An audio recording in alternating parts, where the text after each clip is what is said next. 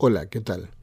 Quisiera compartir en este día la lectura de la epístola segunda de Pedro, capítulo primero, versículos 16 al 21, que nos dice así, Cuando les dimos a conocer la venida de nuestro Señor Jesucristo en todo su poder, no estábamos siguiendo sutiles cuentos supersticiosos, sino dando testimonio de su grandeza que vimos con nuestros propios ojos.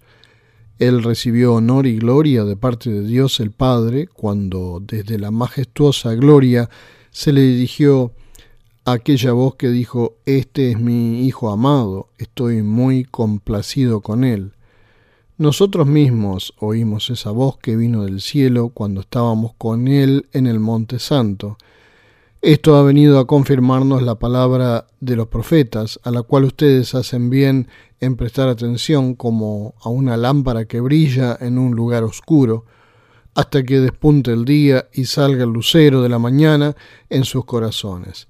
Ante todo tengan muy presente que ninguna profecía de la Escritura surge de la interpretación particular de nadie, porque la profecía no ha tenido su origen en la voluntad humana, sino que los profetas hablaron de parte de Dios, impulsados por el Espíritu Santo.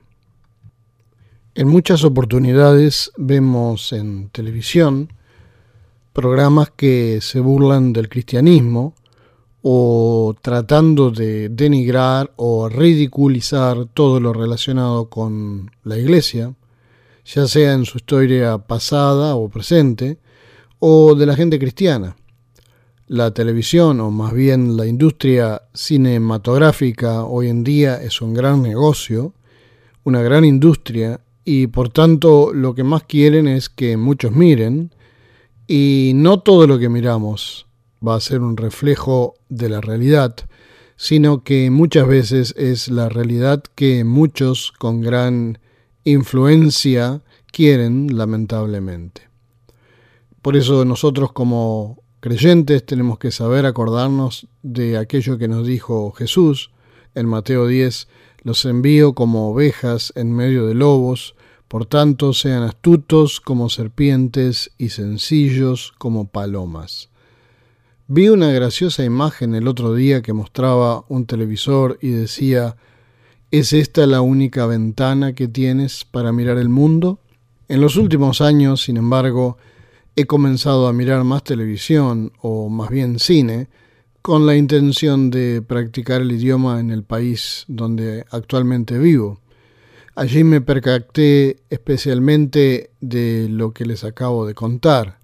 Como les decía, hay muchos programas de televisión y aún en películas o series y especialmente eh, o en las redes sociales de Internet que buscan poner en ridículo al cristianismo y a todos aquellos que sean cristianos, que piensen y actúen como personas cristianas. Me maravillan las palabras del apóstol Pedro cuando dice a la comunidad y les escribe, cuando les dimos a conocer la venida de nuestro Señor Jesucristo en todo su poder, no estábamos siguiendo sutiles cuentos supersticiosos, sino dando testimonio de su grandeza que vimos con nuestros propios ojos. Ellos no predicaban una nueva filosofía, una doctrina nueva, una nueva forma de pensamiento o, como se dice hoy, una nueva corriente de pensamiento de la nueva era. Ellos estaban convencidos que estaban predicando algo que iba más allá de su realidad, algo poderoso que incluso habían visto con sus propios ojos. Y de eso se trata el testimonio, cuando vemos algo con nuestros propios ojos. Así intentaba explicarles muchas veces a los jóvenes que recién comienzan en la fe cuando hablamos del testimonio cristiano. Cuando sucede un choque de autos, por ejemplo, la policía busca a testigos, es decir, a personas que presenciaron con sus propios ojos lo que sucedió. Esos testimonios son también tenidos en cuenta por las agencias de seguro. Los testigos son las personas que presencian algo que estuvieron allí y que pudieron ver la realidad con sus cinco sentidos. El testimonio cristiano es algo parecido. El apóstol da testimonio que ellos no creen en sutiles cuentos supersticiosos, sino en una realidad que vieron con sus propios ojos. Vieron a Cristo y experimentaron su obra, su amor y su poder sobrenatural. Por lo tanto, se convierten en testigos, y lo que ellos predican se denomina testimonio. Cuando a cada uno de nosotros cristianos le toca dar testimonio en la iglesia, queremos contar acerca de las cosas que hemos visto o que hemos comprobado de forma humana que Dios hizo en nuestra vida. Estamos seguros que Dios se manifestó, se mostró, intervino en nuestra vida y sobre eso queremos contar a los demás. Si no hemos tenido experiencias acerca de la intervención de Dios en nuestras vidas, es muy difícil poder dar testimonio. Podemos creer más a la gente que estuvo presente en un suceso que a la gente que leyó un libro acerca de un suceso. Cuando las personas han estado en momentos históricos importantes, han vivido la guerra, la miseria o acontecimientos históricos asombrosos y hermosos y lo pueden contar a otras personas, estas narraciones tienen un gran poder de convencimiento, porque estas personas están contando una verdad algo que ellos vivieron y experimentaron. Esas son las mejores narraciones, esos son verdaderos testimonios y que en la vida cristiana son los que pueden motivar en verdad a que otras personas crean. Cuando somos creyentes comenzamos a vivir en Cristo y comenzamos a leer su palabra, la Biblia, que aceptamos creer por fe y por reverencia, al testimonio de otros que han vivido y dado su propia vida para que esta palabra pueda llegar hasta nosotros hoy. La Biblia está llena de errores humanos, de escritura y redacción, pero lo más importante es el testimonio, el mensaje que quiere transmitirnos. Cuando comenzamos a reverenciar la Biblia y a comenzar a creer en ella, y lo más importante a vivir a partir de lo que se nos dice en la Biblia, Dejamos de creer en cosas humanas y el poder de Dios comienza a manifestarse en nuestras vidas de modo tal que comenzamos a ser testigos del poder de Dios. Cuando las personas comienzan a ridiculizar a las personas que creen en Cristo, cuando hablo de cristianos, estoy hablando de aquellas personas que quieren creer en Cristo con un corazón sincero y puro y recto delante de Dios y quieren poner en práctica especialmente el amor de Cristo y el amor al prójimo. No estoy hablando de los que piensan que son cristianos porque tan solo pertenecen o trabajan en una institución cristiana. Estoy hablando de los que han aceptado a Jesucristo como su Señor y creen en Él como el Hijo de Dios y por amor a Él quieren dar testimonio en sus vidas. Cuando se comienza a ridiculizar a la gente cristiana, generalmente lo hacen las personas que no han aún podido vivir el amor de Cristo en sus vidas, no han experimentado su poder aún y han sí sido testigos del mal testimonio de aquellos que se decían cristianos y que no eran tales. Hoy la palabra nos está desafiando a creer en Cristo. Estos apóstoles como Pedro vieron a Cristo y a su poder de primera mano.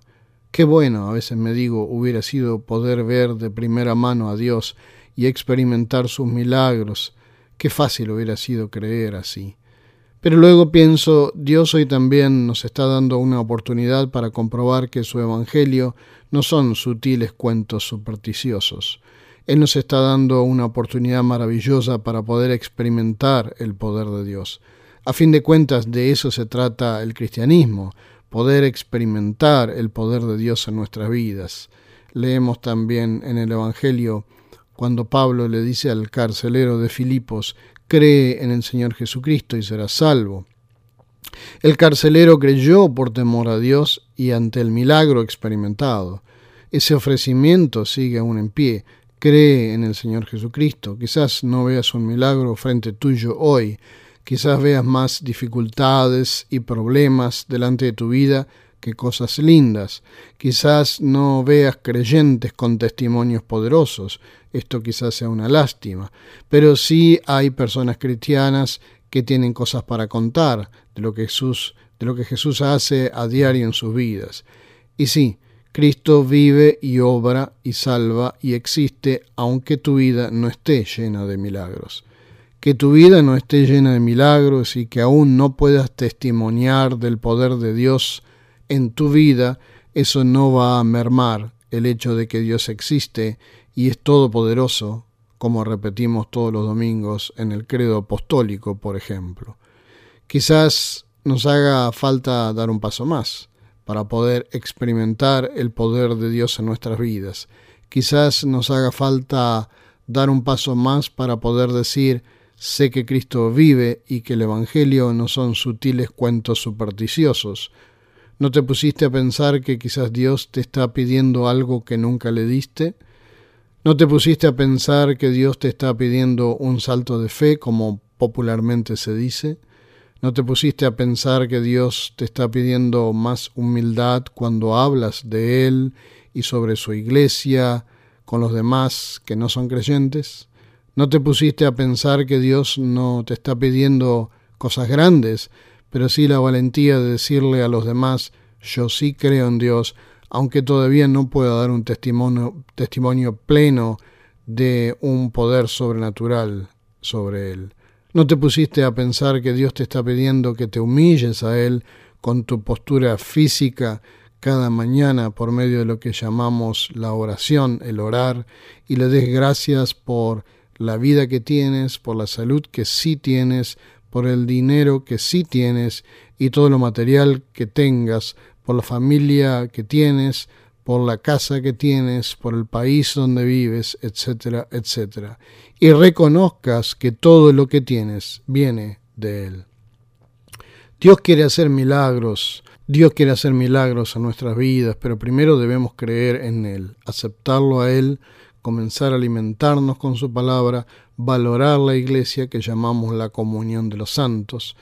Sí, somos parte de la iglesia porque necesitamos de Dios para poder comenzar la semana para luego el otro domingo poder testimoniar de su poder delante de los demás. ¿Qué fue lo que Jesús obró conmigo durante la semana que pasó? Queremos ver señales y prodigios y ver a Dios obrar. Hay unas pocas cosas que debemos hacer y jugarnos por Él. Creer, aceptar su palabra y comenzar a orar y poner toda nuestra vida en sus manos. Eso es amor a Dios.